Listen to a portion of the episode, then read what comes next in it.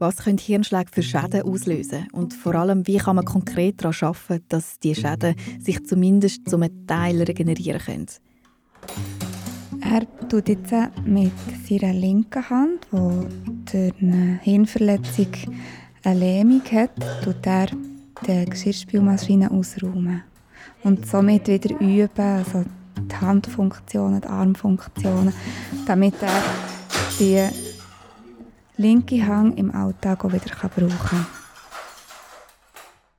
Man hat es gehört, das Besteck ist dem Mann wieder aus der Hand gefallen. In der dritten Folge sind wir auf der Reha-Abteilung vom Inselspital und unsere Betroffenen erzählen, was bei ihnen quasi über Nacht kaputt gegangen ist. Wie man sich da fühlt, wenn man von heute auf morgen zum Pflegefall wird. Aber sie erzählen auch, wie es wieder aufwärts gegangen ist. Den ersten Schritt habe ich mit einem Migros-Einkaufswägel gemacht, der schwer beladen ist, damit es nicht umkippt. Ich mag mich noch erinnern an eine Situation, mit dem Joghurt war es. Oder mit dem Tamtam, ein Schoki-Tamtam, genau. Das ist der Podcast Herzfrequenz von der Schweizerischen Herzstiftung. In dieser zweiten Staffel dreht sich alles um den Hirnschlag. Folge 3 Der Aufbau. Nach auf der Stroke Unit nach der Akutintervention nehmen die Reha-Therapeutinnen Patientinnen unter die Lupe. Schauen, ob und was für Schäden der Hirnschlag ausgelöst hat. Und dort fängt es mit der Triage an. Das heisst, Patienten und Patientinnen, die kein Defizit haben, können nach kurzer Zeit wieder heim. Hier gibt es die Patienten, die vielleicht ein geringes Defizit haben, noch ganz wenig mit der Feinmotorik oder mit dem Gleichgewicht, wo man dann gleich auch mal heilen kann.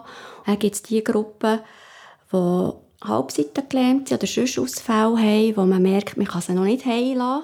Und die kommen dann in spezielle Reha-Einrichtungen, wie zum Beispiel ins Anna-Seiler-Haus, wo ich jetzt bin, die Akutreha vom Inselspital. Da ist alles unter einem Dach, Logopädie, Ergotherapie und Physio.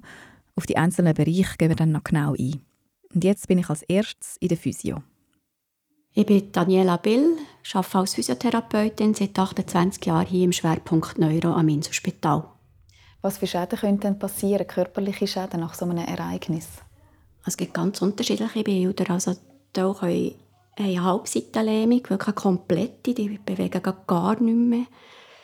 Gibt es die Abstufung, also da haben schon ein bisschen Bewegung oder haben mehr Bewegung im Bein als im Arm oder sie haben nur ähm, Sensibilitätsstörungen, das heisst also Gefühlsstörungen von der einen Seite. Bis zu x Kombinationen von allem. Jeder Fall ist einzigartig. Darum gibt es keine 0815-Therapie. Bei uns geht es schlussendlich darum, die Leute wieder auf die Beine zu bringen. Also das Erste, was wir unsere Patienten fragen, oder Patientinnen, was ist euer Ziel?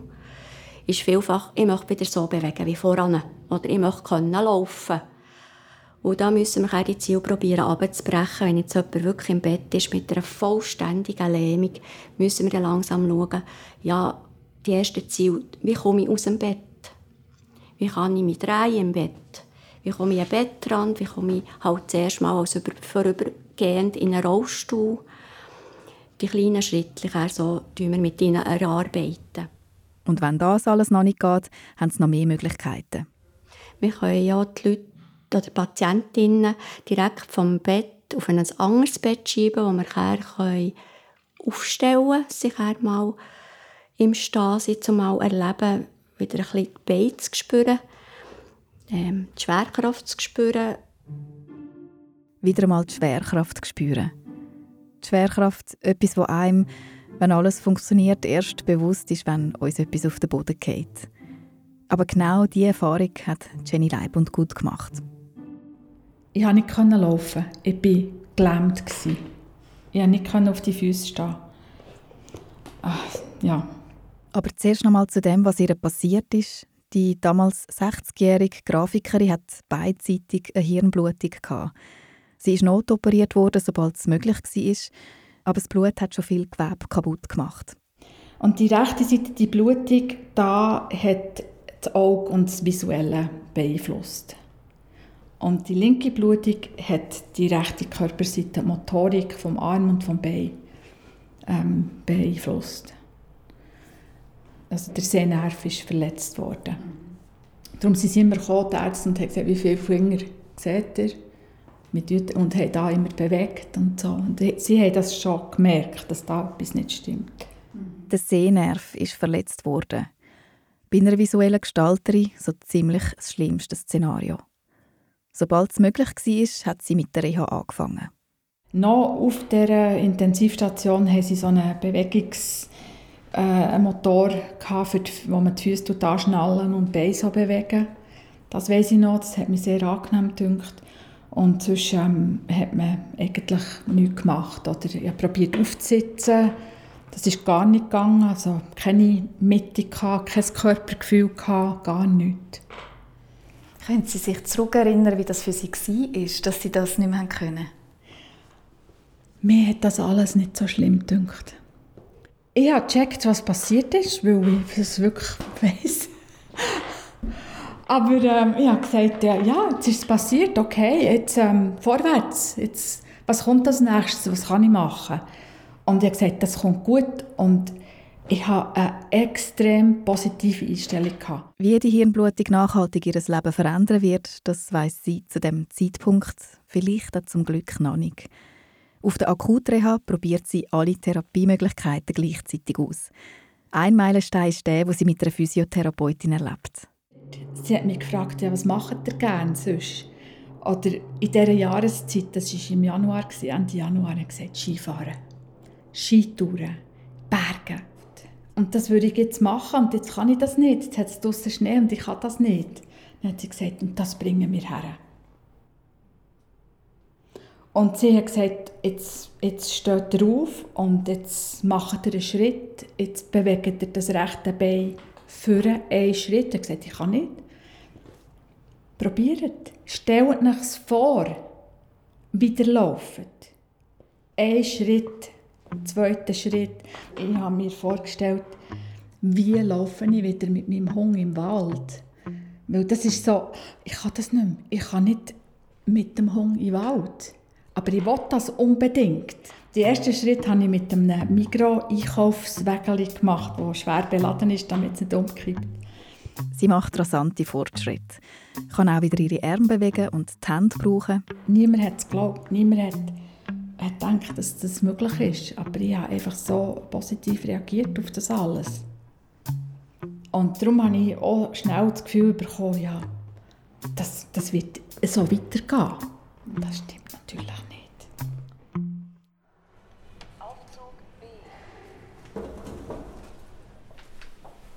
Wir gehen der Reha-Station weiter, im zweiten Stock vom Anna Seiler Haus. Dort sind die Logopädinnen. Sie sind zuständig, wenn Hirnschlag-PatientInnen Probleme haben mit dem Reden oder der Sprache. Dann, wenn vereinfacht gesagt die linke Hirnhälfte betroffen ist. Das Areal, das für das Reden und die Sprache zuständig ist.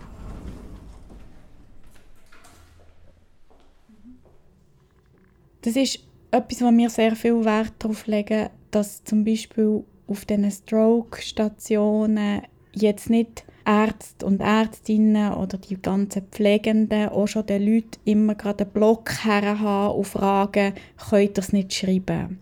Weil das kann natürlich auch ein, ein Schock sein, wenn man denkt, ich kann es nicht sagen und dann merkt man, man kann es noch nicht mal schreiben. Das sagt die Chefin der Logopädinnen, Sandra Schaller, in ihrem Büro. Sie begleitet auf der Neuroreha Patientinnen, die Probleme haben mit der Sprache nach einem Hirnschlag. Es ist auch da wieder alles andere als 0815. Es gibt ganz verschiedene Ausprägungen.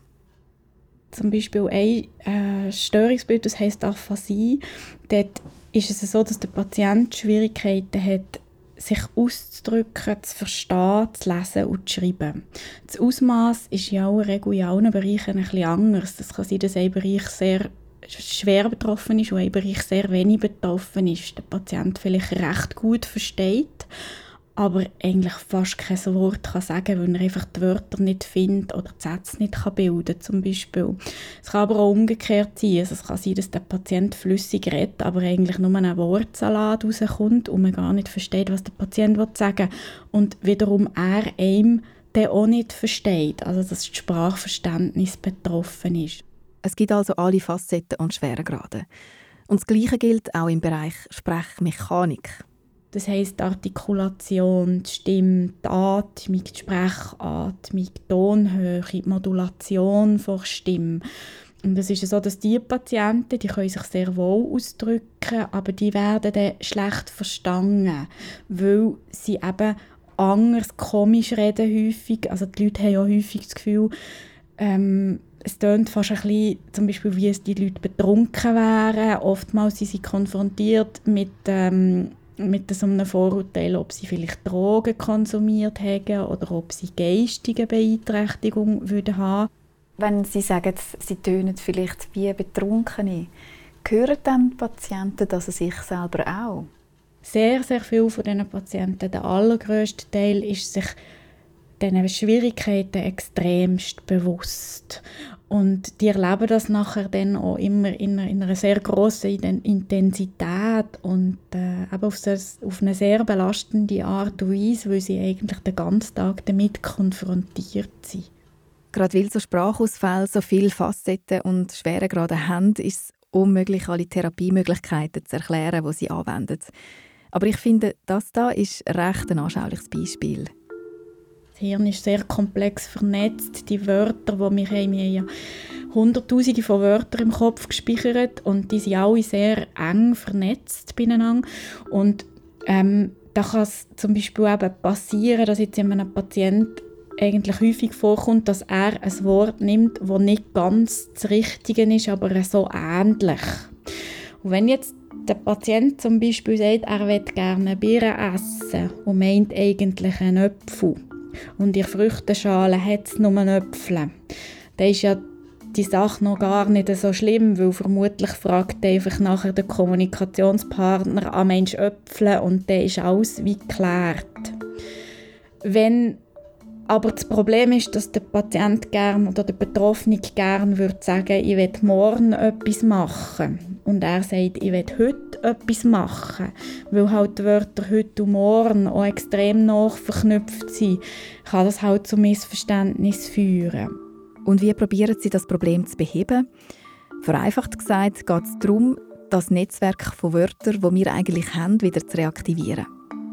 Zum Beispiel eben, wenn der Patient leicht betroffen ist, können wir halt wirklich diskursiv arbeiten. Also das heißt, man schafft wirklich im Gespräch mit dem Patienten und probiert dann zum Beispiel dem Patienten auch Fragen zu stellen, ähm, in, in dem Sinn ähm, so zu leiten, dass er die Wörter benutzt selber, dass er die sucht, dass er sie aktiviert und immer wieder benutzt. Oder es ist ganz, ganz viel, was in Sprachtherapie passiert, passiert über die Intensität und die Frequenz. Das heißt, je mehr ich ein Wort benutze, desto besser ist es verknüpft und desto besser finde ich es.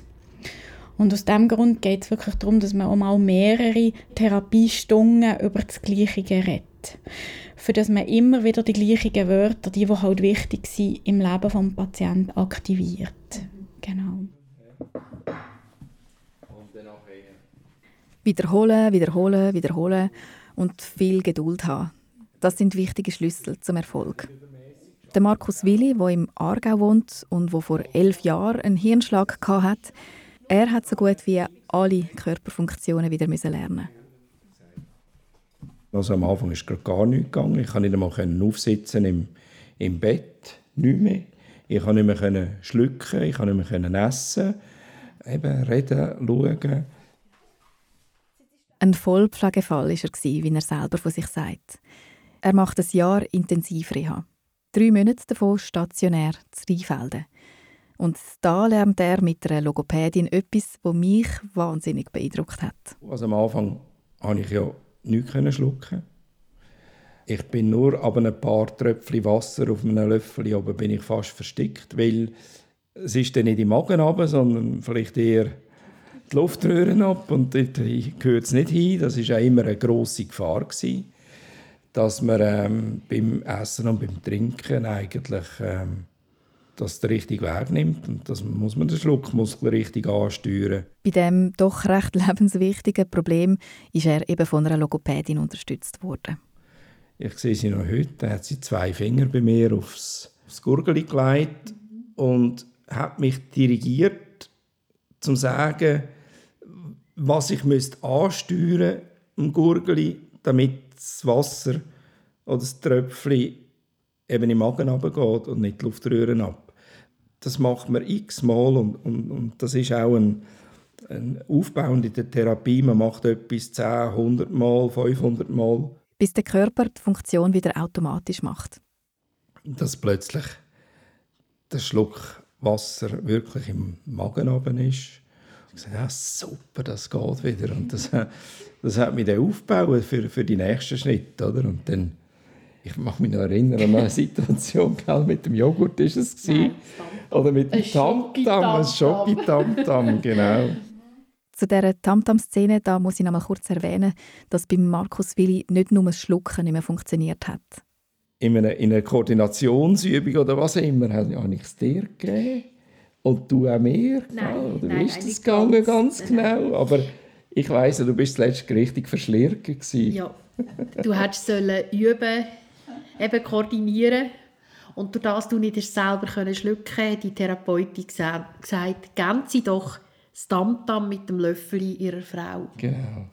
Aber das Problem ist, mein Mann zu dem Zeitpunkt weder etwas gesehen, noch hat er bereicht, was er hat sollen. Und ich weiß, er hat mir einfach das ganze Gesicht vollgeschlirrt mit dem Schokitamtam. Und das war noch auf der Intensiv. Gewesen. Und eben, wir haben brüllt miteinander, aber wir haben auch ganz, ganz viel gelacht. Und das hat uns dann nachher eigentlich weitergeholfen. Auch wenn bei Markus Willi so gut wie alles ausgesetzt hat, etwas hat immer funktioniert, nämlich seine kognitiven Fähigkeiten.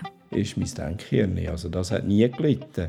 Und somit habe ich natürlich das Instrument gehabt, um, um eigentlich auch das auch zu begreifen, zu verarbeiten und mir auch mit ganz vielen super Therapeutinnen und Therapeuten eine Strategie können zu erarbeiten, um irgendwie wieder weiterzukommen. Und sonst wäre ich jetzt nicht da, oder?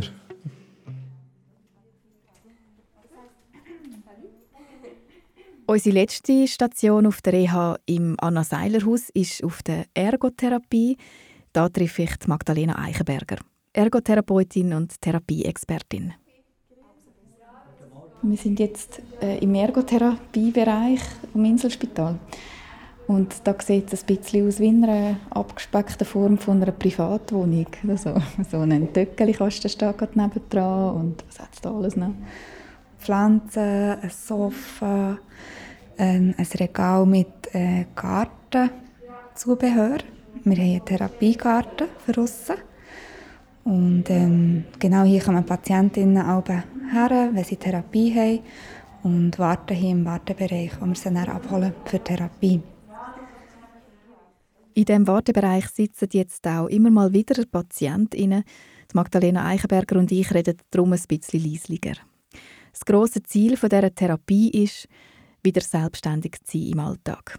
Ähm, eben die kleinsten Alltagsaufgaben wie einen Reissverschluss zutun, kann nicht mehr möglich sein, entweder weil man nur noch einen Hang zur Verfügung hat oder auch aber, weil man nicht mehr weiß, wie man das machen muss. In der Ergotherapie üben sie darum genauso Alltägliches. Das fängt an beim wieder selber können das Gesicht waschen, geht über ähm, können haushalten, sich draussen frei bewegen, bis zu den beruflichen Aktivitäten, Freizeitaktivitäten. Also es beinhaltet eigentlich alle Lebensbereiche und alle Bereiche, die für Patientinnen wichtig und bedeutungsvoll sind. Was das konkret heisst, schauen wir uns jetzt mal genauer an, an einem Ort, wo wir alle sehr viel Zeit verbringen. Können Sie ja. zeigen, was, was es alles noch gibt in diesem Ergotherapiebereich? Sehr gerne. Wir gehen doch mal zur Küche.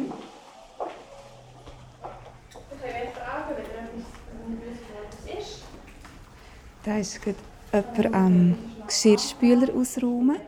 Der jemand, das ist ein 65-jähriger Mann, er hat vor drei Wochen, gerade kurz nach seiner Pensionierung, einen Hirnschlag gehabt. Wir haben eine Küche, die recht gut eingerichtet ist, wo man backen und kochen kann, um wirklich das auch wieder üben. Das ist ja etwas, was die meisten Leute eigentlich daheim auch machen. Ich kann auch nur ein Tee machen oder einen Fruchtsalat, aber auch ganze Menü kochen. Einfach das, was für die Betroffenen gerade wichtig ist, was sie wieder möchten können. Der Herr, können Sie mal beschreiben, was er jetzt macht?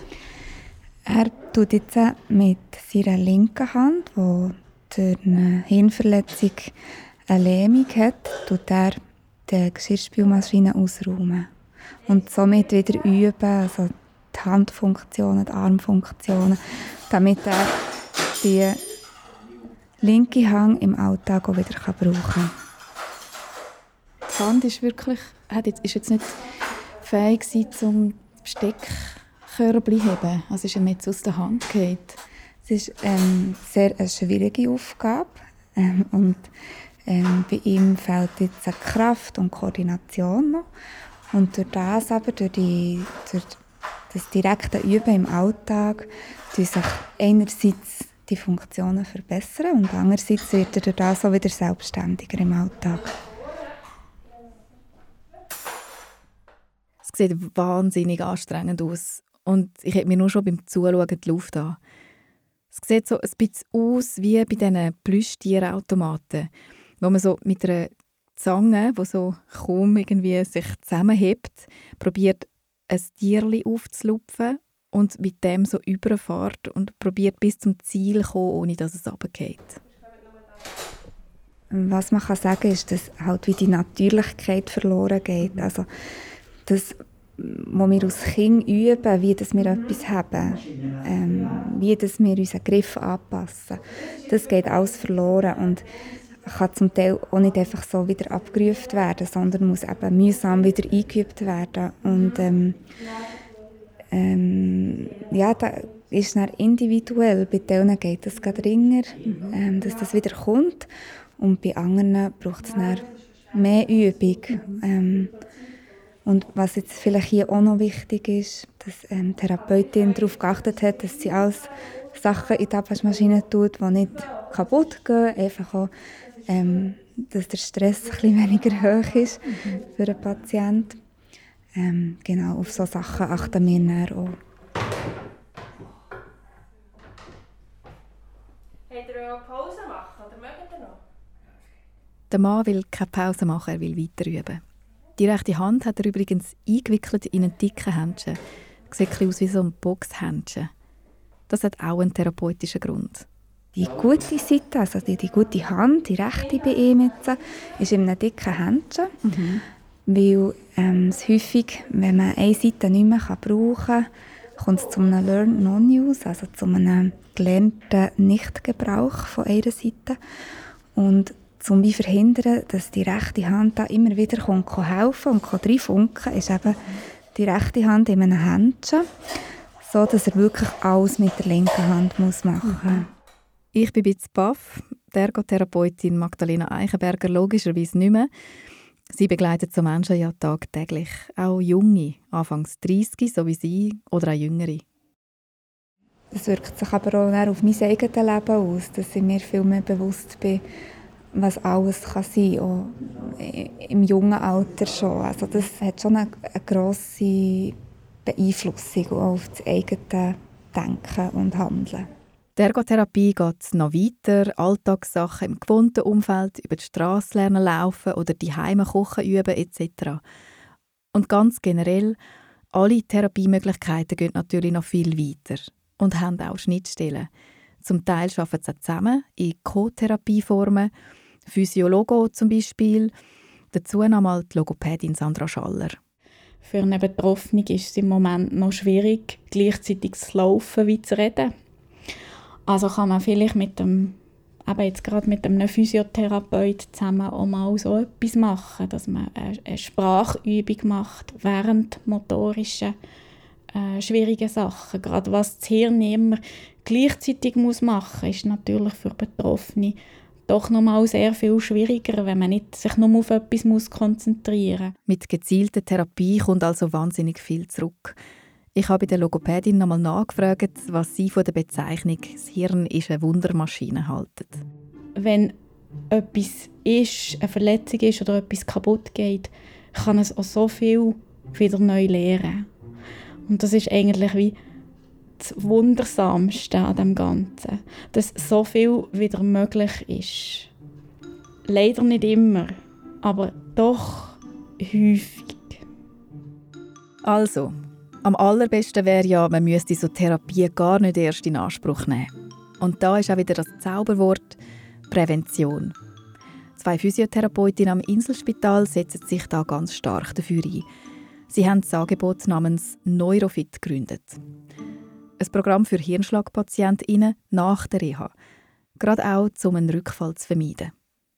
Ich glaube, es ist das Bewusstsein für, dass man nach einem Hirnschlag, auch wenn es äh, sogenannte Streifung ist, wo man kein großes Defizit mehr wirklich feststellt, dass es da ganz wichtig ist, dass man da äh, vorbeugt für ein weiteren Ereignis und auch das Bewusstsein schafft, was kann ich machen, was ist meine Verantwortung und was ist mein Part, dass das noch einmal äh, auftritt. Das ist die Leiterin Physiotherapie Neuro, die Rentaler.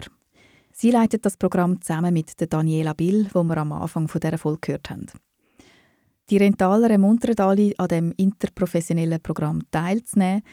Sie behandeln dort alle Bereiche, Ernährung, Bewegung, Entspannung etc. Ist das eigentlich, wäre das analog zu der Herzgruppe? Ja. Das ist beim Herzinfarkt etabliert und bei Ihnen noch nicht? Ja. In der ersten Staffel von Herzfrequenz reden wir ausführlich über das Programm Herzgruppe, das es für Herzinfarktpatientinnen bereits in der ganzen Schweiz gibt. Aber wieso können Sie die Gruppe nicht einfach zusammentun? Wir haben auch gespürt, dass eigentlich Herzpatienten und Neuropatienten sich unterscheiden, dass man die nicht in die gleiche Gruppe tun kann. Wieso nicht? Wer will? Also der Neuropatient hat ja wirklich bei Eintritt, wenn er ins Spital kommt, mal ein Defizit gehabt. Der hat irgendeine Lähmung gehabt, oder einen Sprachausfall gehabt, hat etwas nicht gesehen mehr. Der war wirklich konfrontiert mit ja, einem Schaden gehabt, in diesem Sinn. Und der Herzpatient hat ja vielfach das Gefühl, ich bin eigentlich gesund. Was habe ich jetzt da gehabt? Und von dem her denke ich, ist es noch schwierig, die in die gleiche Gruppe zu tun. Und er kommt noch zusätzlich die Gruppe an und für sich ist Kers auch fast wie eine Selbsthilfegruppe. Sie reden alle vom Gleichen. Und dann kann man untereinander austauschen. Und das sagen viele Patienten bei uns auch, das, was mir auch gut da hat, mit anderen über das Gleiche zu reden. Und das ist dann schwierig, mit einem Herzpatienten über ein Ereignis zu reden. Wie eben müder sein oder Konzentration, die abnimmt oder die Leute nicht mehr verleiden in einem Raum, mit vielen Leuten in einem Raum sein. Das mit anderen auszutauschen, das hilft ihnen einfach auch viel. Auf diesem Bereich tut sich also etwas. Für den Zeitpunkt, wo man nach einem Hirnschlag wieder mehr auf sich allein gestellt ist. Der Schritt zurück in den Alltag. Sobald das, äh, die Idee ist im, im Anna-Seiler-Haus ähm, Heimurlaub, was, nach Hause gehen? Ja, wie geht das? Ja, könnt ihr überhaupt? Dann hat man vielleicht das erste Mal gemerkt, was es wirklich heisst. Ich komme nicht die drei Stege auf zum Eingang daheim ohne Hilfe. Und wie komme ich jetzt vom Erdgeschoss auf ins Dachgeschoss und kann sie alleine duschen und äh, etwas kochen und so weiter. Verschrocken ist da die ganze Familie Leib und Gut. Ihre Ehemann, ihr Sohn und ihre Tochter, die dann 22 und 21 sind okay, was heisst das? Ihr, ihr, ihr habt ein Haus mit drei Stockwerken, Erdgeschoss, erstes, zweites und Dach. Ähm, was muss man da machen, dass ich das kann? Handläufe. Und dann ist mein Mann heim und hat Handläufe montiert. Und weil er Schreiner ist und hat er das machen er gesagt, die Handläufe die sind, die sind montiert, wir sind parat, du kannst kommen. Wie war das für alle unsere Betroffenen? Habe mir wirklich nichts mehr gewünscht, auch wieder den normalen Alltag zu haben. Und ich glaube, so viel Mal beklagt man sich über den Alltag, aber das Allerschönste ist für mich der Alltag wieder. Wie hat sie zurückgefunden in den Alltag, die damals 27-jährige Nina Bruderer, und wie sieht das heute aus? Sie werden wir in der nächsten Folge auch wieder hören. So viel verrate ich schon. Die Nina Bruderer ist wieder voll im Berufsleben. Der Markus Willi fährt TÜV und Jenny Leibundgut steht auf der Ski. Das ist die dritte Folge von Herzfrequenz mit der zweiten Staffel rund um den Hirnschlag. Ein Podcast von der Schweizerischen Herzstiftung, produziert von der Podcast Schmidi. Alle Folgen finden Sie auf der Webseite von der Schweizerischen Herzstiftung und überall, wo es Podcasts gibt.